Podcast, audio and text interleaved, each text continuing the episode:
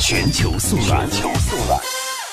而朝鲜半岛方面，韩国军方八号称，朝鲜今天早晨向朝鲜半岛的东部海域方向试射多枚飞行物，据推测是地对舰导弹。朝鲜目前对此并没有表态。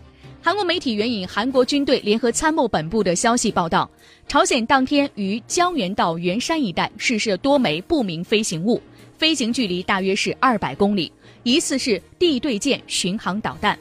韩军联合参谋本部称，韩国军方已经针对朝方活动加强监测和警戒。